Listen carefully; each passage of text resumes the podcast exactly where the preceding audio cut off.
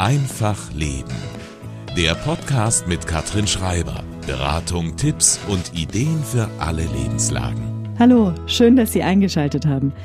Ständig klingelt das Handy oder piepst irgendwo. Das Wohnzimmer ist inzwischen oft auch ein Büro. Und Personalmangel in den Kitas verhindert eine zuverlässige Kinderbetreuung und macht damit Vereinbarkeit von Job und Familie zum Balanceakt. Unsere moderne, schnelle, dauerhaft vernetzte Gesellschaft führt oft zu einem Leben im Stress. In einer aktuellen Studie der Sporthochschule Köln haben 60 Prozent der Befragten angegeben, dass sie keine Wege mehr finden, um den gefühlten Stress zu reduzieren oder auszugleichen. Das ist der bisher höchste jemals gemessene Wert. Unser Thema bei Einfach Leben heute. Wege aus der Stressfalle. Wie werde ich im Alltag dauerhaft entspannter? Bei mir im Studio ist Gesundheits- und Ernährungsexperte Achim Happel. Hallo Achim. Hallo und danke für die Einladung. Achim, ich habe eine Studie gerade schon angesprochen. Gibt es da denn noch weitere Erkenntnisse zum Thema, wie gestresst sind wir Deutschen heute? Ja, da gibt's tatsächlich eine ganze Reihe von Studien. Krankenkassen und Versicherungen sind da sehr fleißig, weil die es natürlich auch unmittelbar betrifft, wenn sie Zahlungen leisten müssen. Ähm, 2021 gab's die Entspann dich Deutschland-Studie von der Techniker Krankenkasse. Die hat hervorgebracht, dass jeder Vierte häufig gestresst ist durch Arbeit, Selbstansprüche, Angst um Angehörige, was da alles so zusammenkommt.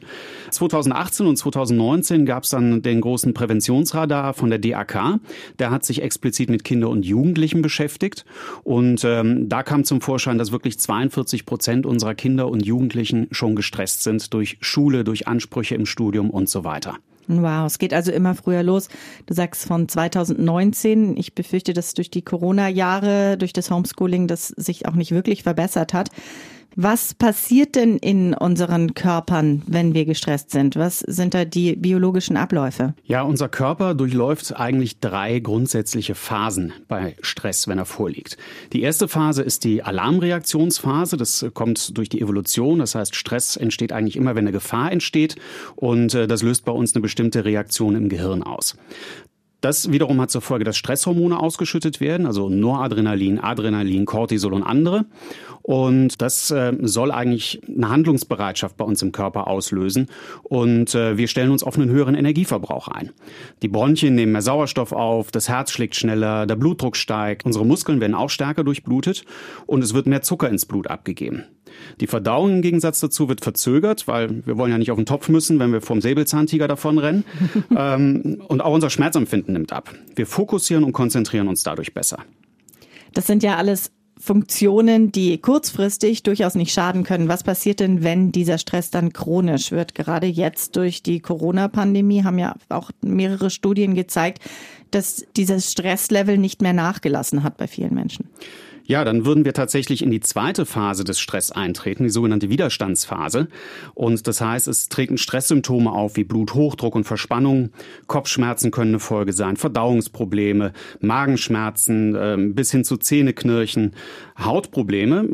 Meinen auch einige, dass das eine Folge davon ist. Das ist leider nicht eindeutig bewiesen bisher. Atemnot, Schlafprobleme, man wird leicht reizbar und nervös, man fühlt sich missmutig und niedergeschlagen, sind so erste Anzeichen von Depression.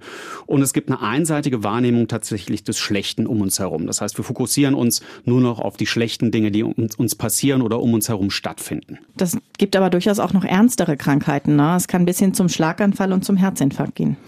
Ja, also wenn der chronische Stress wirklich so chronisch wird, dass es ein, ein, Dauerzustand sich daraus entwickelt, dann kommen wir tatsächlich in die dritte Phase des Stress, das ist die Erschöpfungsphase.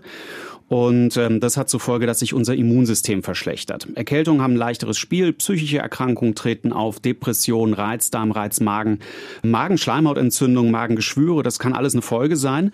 Herz-Kreislauf-Erkrankungen treten dann auch sehr häufig auf bis hin zum Burnout. Das kennen wir ja mittlerweile aus dem Berufsleben, dass wir total ausgebrannt sind. Manche versuchen tatsächlich auch mit Drogen und Alkohol dem entgegenzuwirken und daraus entsteht natürlich auch eine Abhängigkeit. Das Stresshormon, das Cortisol, hat noch eine ganz andere böse Nebenwirkung für uns, denn es blockiert zahlreiche Funktionen im Körper. Das beeinträchtigt beispielsweise die Wirkung von Insulin. Das heißt, der Zuckertransport wird gehemmt und unsere Bauchspeicheldrüse, die produziert dann mehr Insulin und da besteht die Gefahr, dass wir einen Diabetes Typ 2 entwickeln.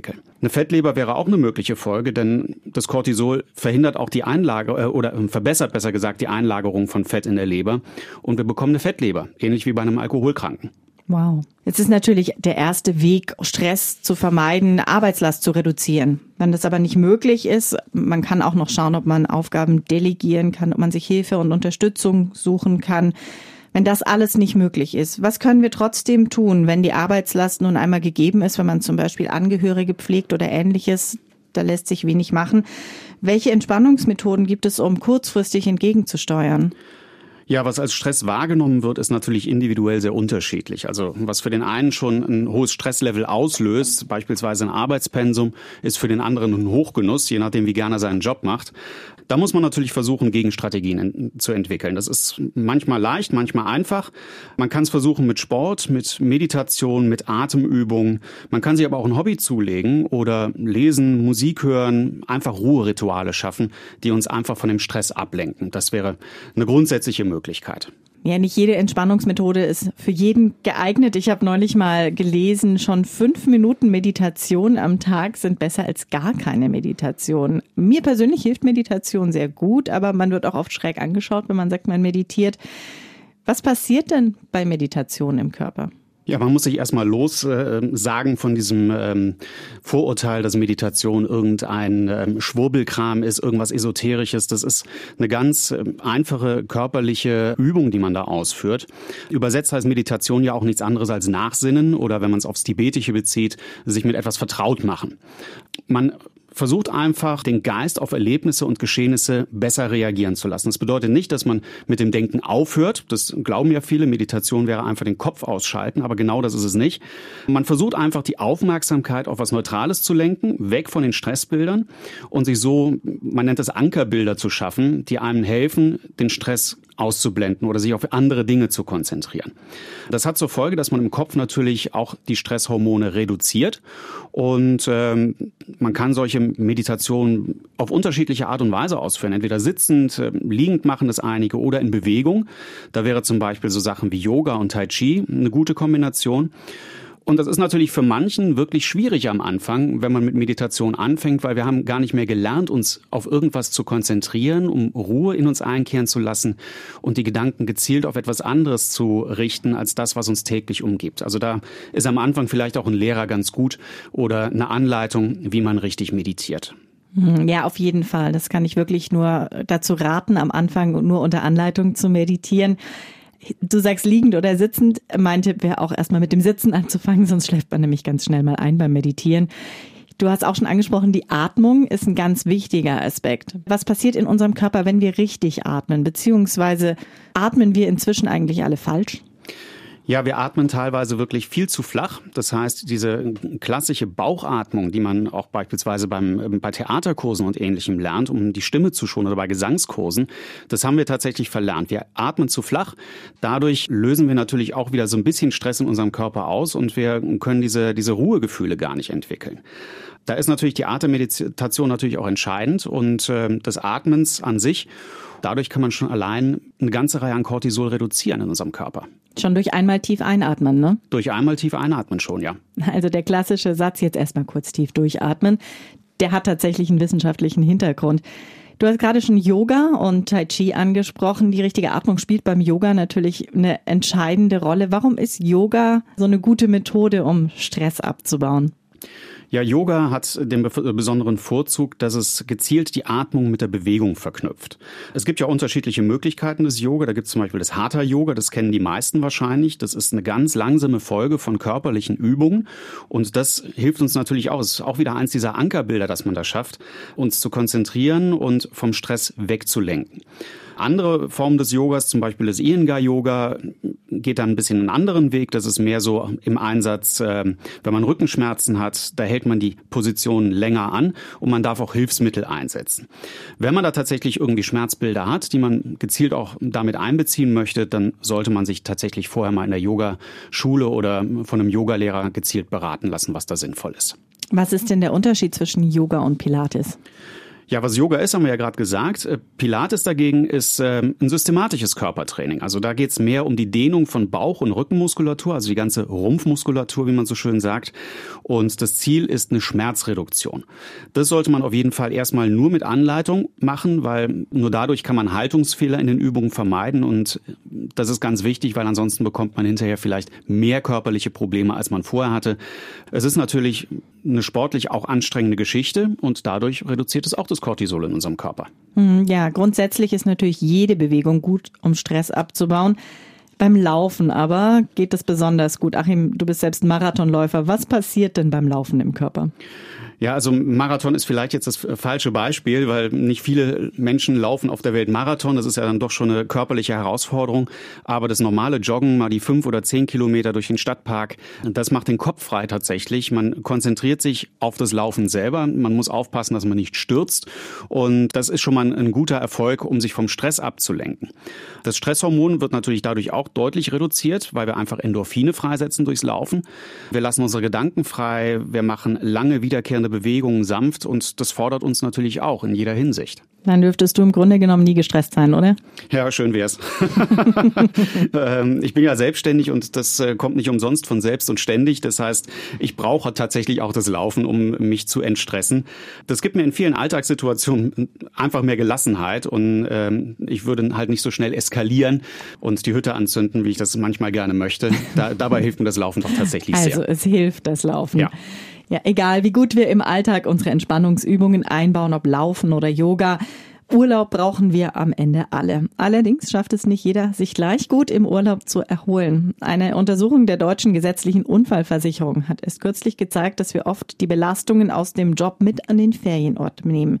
Ganze 37 Prozent der Befragten haben sogar gesagt, dass sie im Urlaub ständig unter Strom stehen. Ich muss ganz ehrlich zugeben, mir fällt es auch nicht besonders leicht, im Urlaub abzuschalten. Woran liegt es denn, dass Urlaub nicht immer gleich Erholung ist? Ja, das Problem ist, ähm, wir versuchen immer in dem Moment, wo wir in den Urlaub eintreten, eine Vollbremsung zu machen von 240 kmh auf Null runter. Und das kann unser Körper natürlich so leicht gar nicht verkraften. Oft sind auch die Erwartungen an den Urlaub zu hoch. Unser Selbstanspruch, den wir uns setzen, das muss äh, Instagram-tauglich sein. Die Facebook-Freunde wollen bedient werden. Das sind alles Sachen, die natürlich ähm, uns selber auch unter Druck und unter Stress setzen. Der Druck, der von außen kommt, dass wir alles dokumentieren müssen, ist ja mittlerweile auch bei vielen sehr hoch. Und nicht zu vergessen, es gibt ein sogenanntes Poststresssyndrom. Das lässt sich mittlerweile mit einem sogenannten Neuropattern messen. Das bedeutet, wenn der Stress im Vorfeld des Urlaubs einfach so hoch ist, dann übersteigt der Verbrauch von Noradrenalin, also diesem Stresshormon, die Neusynthese in unserem Körper. Und nach einer Zeit, ähm, wenn wir dann in den Urlaub eingetreten sind, produzieren wir einfach viel zu wenig davon. Und es kommt zu, eine, zu so einer Balancestörung. Und das löst bei uns dann Müdigkeit, Antriebslosigkeit, Reizbarkeit aus, obwohl wir eigentlich im Urlaub sind und uns entspannen sollten. Was können wir dagegen tun? Was hilft? Vor dem Urlaub schon mal runterkommen oder welche Möglichkeiten haben wir? Ja, was kann man machen? Man kann natürlich im Vorfeld schon versuchen, ein bisschen die Arbeitslast zu reduzieren, um einfach auch den Stress zu reduzieren. Das lässt sich natürlich leicht sagen. Die meisten können das nicht, weil sie in einem Angestelltenverhältnis sind oder der selbstständigen Druck einfach sehr hoch ist. Man kann vielleicht versuchen, auch andere Sachen schon aus dem Urlaub in das Arbeitsumfeld mit reinzunehmen. Einfach, dass man sich vielleicht auch schon mal so ein bisschen lockerer kleidet, wenn man an den Strandurlaub denkt oder vielleicht auch schon gewisse Rituale etabliert, die man in dem Urlaub fortführen möchte. Das abendliche Glas Wein auf dem Balkon zum Beispiel oder ähnliches. Da gibt's mhm. unterschiedliche Möglichkeiten, die man machen könnte. Man könnte aber auch schon den Abwesenheitsassistenten einrichten beispielsweise. Ob das immer so funktioniert, wenn man in einer Anstellung ist und der Chef sieht, aha, da ist schon der Abwesenheitsassistent, das wage ich mal zu bezweifeln. In manchen Jobs geht das, aber bei den vielleicht meisten in Absprache, vielleicht in Absprache mit dem Chef, ne? Ja, der wird sich dann wundern, glaube ich. Ja, welche Möglichkeiten haben wir noch? Ich zum Beispiel schaue immer, dass ich mir keine wichtigen Termine in die letzten drei Tage vor dem Urlaub lege. Keine wichtigen Termine, keine entscheidenden Gespräche. Wie machst du das? Ja, würde ich auch gerne machen, aber ähm, das geht halt in der Regel nicht so. Wir sind da fremdbestimmt und äh, in einem Anstellungsverhältnis ist man ja noch viel fremdbestimmter. Insofern kann man sich die Termine nicht frei wählen. Wenn das klappt, wunderbar. Man sollte versuchen, wirklich diesen ausgleitenden Übergang in den Urlaub zu schaffen und das ist, äh, glaube ich, die größere Herausforderung als der Urlaub selber. Jetzt ist es natürlich auch so, jeder hat andere Urlaubsinteressen. Ne? Der eine fährt gerne ans Meer und der andere, der fährt gerne in die Berge. Für mich jetzt nicht so nachvollziehbar, aber es soll ja Leute geben, die gerne Urlaub in den Bergen machen. Worauf sollte man denn bei der Urlaubsplanung achten? Gibt es sowas wie eine grundsätzliche Regel, wie der Urlaub möglichst entspannt werden kann? Ja, das ist natürlich eine sehr individuelle Sache, wie du schon richtig sagst. Und ähm, wenn ich jetzt beispielsweise mit der Familie in Urlaub fahre, dann habe ich natürlich unterschiedlichste Interessen. Und da einen gemeinsamen Nenner zu finden, ist manchmal gar nicht so einfach. Grundsätzlich sollte die Erholung das oberste Ziel sein, dass man auch Spaß hat im Urlaub. Man sollte auch versuchen, nicht jede Sekunde zu verplanen und irgendwelchen Events den Urlaub vollzuladen, dass man äh, Tagestouren plant oder ähnliches nonstop und gar keine wirkliche Zeit hat, durchzuschnaufen. Einfach mal ruhig treiben lassen oder wirklich mal faulenzen das tut auch nicht weh.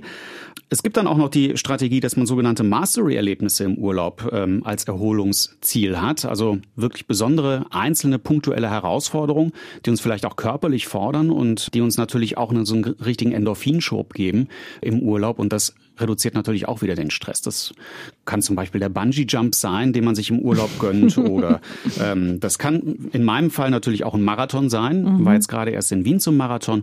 Und für mich ist das natürlich eine anstrengende Geschichte. Es stresst mich zu Anfang, aber nach dem Marathon ist es natürlich dann ein wunderbares Erlebnis und man sagt sich, wow, ich habe es geschafft. Und davon zehrt man dann auch tatsächlich eine ganze Zeit. Warum sollte dann das Smartphone im Urlaub ausbleiben oder am besten vielleicht sogar ganz zu Hause bleiben? Ja, unsere Smartphones haben eine ganz dumme Eigenschaft. Sie erfordern ähm, oder sie ermöglichen uns äh, kontinuierliche Erreichbarkeit. Und manche Chefs und manche Firmen ähm, gehen davon aus, dass man auch im Urlaub seine E-Mails, äh, seine Dienst-E-Mails oder Job-E-Mails liest und auch mal gerne per WhatsApp vom Chef angeschrieben wird. Das geht natürlich gar nicht, weil das ist äh, blockiert die komplette Erholungsidee. Arbeitsmails und sowas sollte komplett rausfallen. Social Media ist natürlich auch ein Problem. Ich habe es schon erwähnt. Ähm, der äußere Druck, der durch Instagram und Facebook und Co. stattfindet, den müssen wir uns auch irgendwie aus dem Kopf rauskriegen. Mhm. Auch nicht selber unbedingt reingucken, was machen die anderen gerade. Das ja. erhöht den Druck auf mich dann selber vielleicht auch nochmal mehr. Ist natürlich schwierig, weil unsere Handys, unsere Smartphones sind mittlerweile auch unsere Fotoapparate. Und wenn wir im Urlaub Fotos machen, haben wir das Ding natürlich dabei und kommen zwangsläufig auch in den Kontakt mit unseren Dienst-E-Mails und mit WhatsApp-Nachrichten des Chefs. Ich vergleiche das immer gerne mit den Asientouristen von vor 20 Jahren, die immer mit ihrem Fotoapparat durch die Gegend gerannt sind, zwei Sekunden auf den Auslöser gedrückt haben und dann zum nächsten Event gerannt sind, so Europa in sieben Tagen. Ja. Das war im Grunde nichts anderes, nur heute ist es schlimmer, weil wir dann auch den Chef mit dabei im Urlaub haben. Also am besten die Instagram- oder Facebook-App von seinem Handy runterlöschen, bevor man in den Urlaub geht. Ich meine, man kann ja hinterher auch einfach eine Reihe von schönen Fotos posten, ne? die besten zehn oder so aus dem Urlaub bei WhatsApp am besten aus der Büro-WhatsApp-Gruppe vielleicht kurzfristig austreten und in der Arbeit die Abwesenheitsnotiz rein ja. machen. Ne? Oder einfach den Datenverkehr komplett abschalten. Fotos machen kann ich auch ohne Roaming, mhm. kann ich auch ohne WLAN-Verbindung. Dazu brauche ich nicht die Verbindung ins Internet und dann habe ich schon mal ein bisschen Stress reduziert. Jetzt bin ich irgendwann doch dann aus dem Urlaub wieder zurück. Leider, wie kann ich denn mein Urlaubsgefühl am Ende verlängern? Ja, da kann man unterschiedliche Sachen versuchen. Eine grundsätzlich gute Idee wäre es, dass ich nicht mit dem Montag als Arbeitstag wieder einsteige und direkt auf einen Schlag fünf Arbeitstage habe. Man kann ja auch vielleicht zum äh, Mittwoch, Donnerstag, Freitag wieder in den Arbeitsalltag hineingleiten und hat dadurch erstmal eine kürzere Arbeitswoche, kann dadurch erstmal wieder ein bisschen durchschnaufen und hat relativ schnell erstmal wieder ein Wochenende. Was auch eine Möglichkeit ist, natürlich Feiertage für sowas zu nutzen. Haben wir ja genug hier in Deutschland, dass wir die Feiertage mit in den Urlaub einbeziehen, direkt bei der Planung. Vielleicht auch nicht direkt am ersten Arbeitstag direkt wieder Termine reinpacken, den Arbeitstag komplett ausfüllen mit, mit irgendwelchen Meetings und ähnlichem. Das wird zwar im Job ganz häufig so erwartet, aber ist vielleicht die falsche Strategie, wenn man den Erholungsstatus ein bisschen erhalten möchte. Man kann sich auch Rituale aus dem Urlaub einfach mit nach Hause nehmen, wie schon das erwähnte Glas Wein auf dem Balkon oder gewisse Essensrituale oder gewisse Rituale, die man mit der Familie im Urlaub etabliert hat, dass man die einfach nochmal mit rübernimmt. Oder vielleicht einfach das Lieblingsgericht aus dem Urlaub zu Hause wieder nachkochen. Das finde ich auch immer eine ganz schöne Idee. Für mich persönlich gibt es nichts Schlimmeres, als im Urlaub schlecht zu schlafen, eventuell ein zu weiches oder zu hartes Bett, ein falsches Kissen und dann kommt man verspannt und eventuell noch mit Schlafmangel aus dem Urlaub zurück. Ja, warum fällt uns das denn mit dem Alter immer schwerer, dieses Einschlafen und Durchschlafen? Woran liegt das? Ja, das ist einfach so, dass sich der Bedarf von unserem Körper natürlich nach Regeneration und nach Reparaturbedürfnis im Körper einfach verändert und auch verringert. Unsere Schlafzyklen werden kürzer und weniger und das hat natürlich auch zur Folge, dass wir häufiger aufwachen.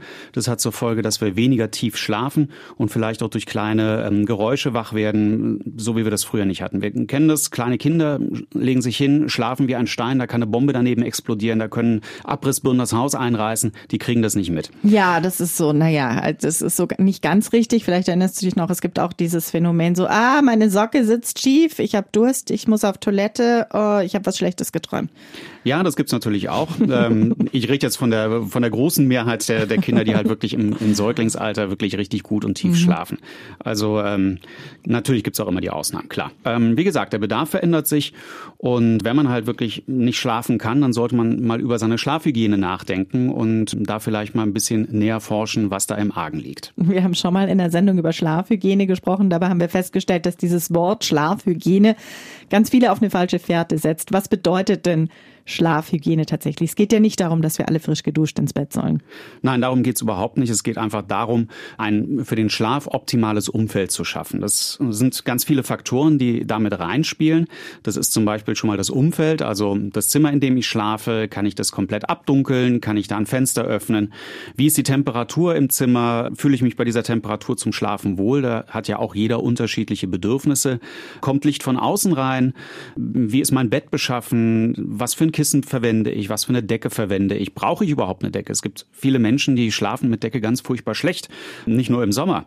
Es sind Elektrogeräte im Zimmer. Können auch viele nicht mit umgehen durch den sogenannten Elektrosmog, sage ich mal, der für den einen schlimmer ist als für den anderen. Also da sind wir ja unterschiedlich sensibel. Es kann aber auch sein, ähm, habe ich vorher irgendwas gegessen, habe ich Alkohol getrunken. Das reduziert natürlich auch meine Schlafqualität. Also da gibt's halt wirklich ganz viele Faktoren und ganz viele Schalter, an denen man stellen kann. Das zusammengefasst versteht man unter Schlafhygiene. Welche gesundheitlichen Folgen hat denn Schlafmangel? Ja, das kann ganz viele unterschiedliche Folgen haben. Also eine dauerhafte Müdigkeit zum Beispiel kann bei uns auftreten. Erschöpfungsdepressionen wären auch eine Möglichkeit und Konzentrationsschwierigkeiten. Und das kann sich dann natürlich so weit ausprägen, dass wir ernsthaft krank werden. Wie können denn so ernsthafte Krankheiten aussehen? Ja, also der chronische Stress mit den zu vielen Stresshormonen, der ja natürlich auch einen Einfluss auf unseren Schlaf hat, kann natürlich ganz viele unterschiedliche Auswirkungen haben, bis zu Herz-Kreislauf-Erkrankungen, bis zu ähm, Hautausschlägen etc. Also wir hatten anfangs ja schon mal über die Stresssymptome gesprochen und die Stresskrankheiten und das ähm, wirkt sich natürlich beim Schlaf fast genauso aus. Hm. Welche Tricks gibt es denn, um besser einschlafen zu können? Ja, da muss ich erstmal schauen, was bin ich überhaupt für ein Typ? Bin ich eine Eule oder bin ich eine Lerche? Also bin ich ein, ein Frühaufsteher oder bin ich einer, der spät zu Bett geht? Also das ist schon mal das Erste. Es ist meistens nicht vereinbar mit unserem Arbeitsalltag oder mit unserem Tagesrhythmus, der uns von außen vorgegeben wird. Man kann, wenn man das erstmal ermittelt hat und da schon vielleicht ein bisschen was verbessern konnte, kann man noch ganz viele andere Sachen machen. Beispielsweise ähm, vor dem Einschlafen keine Bildschirmnutzung mehr zu betreiben. Also Handy, TV, dass man das einfach mal so ein Stündchen vor dem Schlafengehen einfach lässt. Denn der helle Monitor ist für uns natürlich auch ein Signal, es ist Tag. Und dabei hat sich gezeigt, es ist nicht nur das blaue Licht, also diese Blaufilter sind zwar eine schöne Sache, aber das blaue Licht allein ist es nicht. Es ist das Gesamtspektrum an Licht, das uns da länger wach hält. Also das würde ich schon mal versuchen zu reduzieren. Man kann, um runterzukommen vom Stress des Tages, vielleicht noch ein Buch lesen, vielleicht ein bisschen ruhige Musik hören.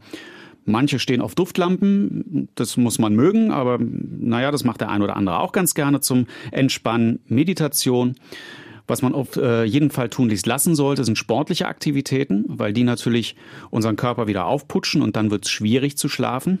Sport allerdings meinst du in dem Fall direkt vorm Einschlafen, ne? Genau, weil wenn genau. man tagsüber mal Sport gemacht hat, dann schläft man ja eigentlich besser ein. Genau, tagsüber überhaupt kein Problem, ist es sogar förderlich, aber direkt vorm Schlafengehen nochmal den Körper richtig anzuheizen, ist äh, genau der falsche Weg. Also da sollte man das tunlichst lassen. Es gibt jetzt äh, in der Werbung wird ganz viel von Melatonin-Sprays gesprochen. Da gibt es verschiedene Anbieter. Hilft das wirklich was? Ja, dazu muss man erstmal wissen, was das Melatonin überhaupt bei uns im Körper bewirken soll. Also es ist ja das Schlafhormon. Und dadurch, dass viele halt Stress haben und äh, so viele Stresshormone im Körper haben, wird dadurch erstmal das Glückshormon, das Serotonin blockiert. Und das Serotonin brauchen wir, um dann das Melatonin zu bilden. Also das ist so eine Kettenreaktion. Wenn wir halt viel Stress haben, dann wäre es natürlich schön, dass wir irgendwie dann doch zu unserem Melatonin kommen. Es gibt da unterschiedliche Studien. Die einen sagen, es hilft, die anderen sagen, es hilft nicht. Also da kann man sich jetzt aussuchen, was für einen selber funktioniert. Dran Sollten, glauben hilft auch immer. Dran glauben hilft auch in, in vielen Situationen. Ähm, man kann es einfach mal ausprobieren und schauen, hilft mir das, hilft mir das nicht. Schaden Einige, tut's nicht? Schaden kann eine Überdosierung von Melatonin nicht. Da gibt es bisher keine Erkenntnis aus irgendwelchen Studien, dass es schädlich sei. Es sollte aber trotzdem keine Dauerlösung sein. Also mhm. wenn ich mir permanent Melatoninspray reinhaue, dann äh, stimmt vielleicht im restlichen Alltag des des, des Tages irgendwie nicht wirklich was. Dann muss ich da gucken, was für mich funktioniert. Da gibt's ja mittlerweile eine wirklich richtig große Industrie für diese Schlafgeschichten und für die Recovery-Erlebnisse, die man haben möchte. Ob das jetzt Matratzen sind, Decken, Kissen, Cremes gibt's mittlerweile auch, die einem beim Schlafen helfen sollen. Ähm, Melatonin-Spray ist da jetzt einer von diesen Playern im Markt, die gerade aktiv sehr gut beworben werden. Achim, ich habe in der Vorbereitung auf die Sendung ein neues Wort gelernt, Eustress. Damit wird positiver Stress bezeichnet. Wie sieht positiver Stress aus und welche Folgen hat der? Ja, positiver Stress ist grundsätzlich Stress, der wirklich nur kurzzeitig stattfindet ähm, und uns motiviert und uns ähm, konzentrierter sein lässt, uns auf äh, Dinge besser bewältigen lassen kann. Solange es der Eustress ist, ist das alles wunderbar. Der findet allerdings wirklich nur kurzfristig statt. Wenn es dann irgendwann längerfristiger Stress wird, das ist dann der sogenannte Distress, dann sollte man wirklich über grundsätzliche Dinge nachdenken und schauen, dass man Strategien entwickelt, um den Stress wieder zu reduzieren. Hm, nochmal zusammengefasst, wir haben darüber gesprochen, chronischer Stress, wie unglaublich schädlich chronischer Stress ist. Woran kann ich denn erkennen, an welchen Symptomen kann ich erkennen, dass ich eventuell bereits chronisch gestresst bin? Ja, also wenn ich dauerhaft körperliches Unwohlsein verspüre oder Signale bekomme von meinem Körper wie äh, dauerhafter Bluthochdruck, immer wieder schlecht schlafe, depressive Verstimmungen habe, wenn man merkt, dass etwas wirklich mit dem eigenen Körper im Ungleichgewicht ist, dann sollte man schnellstmöglich gegensteuern. Also Ruheinseln schaffen, Sport, Entspannungstechniken anwenden wie Yoga, Tai Chi, Pilates, Achtsamkeitsübungen oder Meditation. Das ist, sind so die, die ersten Möglichkeiten, die man dann machen sollte. Wenn man unsicher ist, ob es da wirklich eine Belastung bei einem einem vorliegt. Es gibt mittlerweile ganz viele Krankenkassen-Websites, die so kostenlose Online-Selbsttests anbieten. Kann man mal schauen, ob die eigene Kasse das auch anbietet. Meistens muss man nicht Mitglied in der Kasse sein, um diesen Test zu machen. Und da kann man mit wenigen Fragen analysieren, ob ein Problem vorliegt oder nicht. Wenn man selber es nicht hinbekommt, professionelle Hilfe suchen, zum Arzt gehen, fragen, was man machen kann, sich Leute empfehlen lassen, damit man einfach den Stress reduziert oder mit Hilfe anderer Leute den Stress komplett raushaut. Und der Arzt kann natürlich auch in einem Blutbild tatsächlich feststellen, wie hoch das Stresslevel ist, ne? So ist es, genau. Mhm. Lieber Achim, ich danke dir ganz herzlich für deinen Besuch heute hier im Studio. Und bei Ihnen, liebe Hörer, bedanke ich mich fürs Zuhören. Am Mikrofon war Katrin Schreiber. Das war Einfach Leben ein Podcast vom katholischen Medienhaus St. Michaelsbund, produziert vom MKR.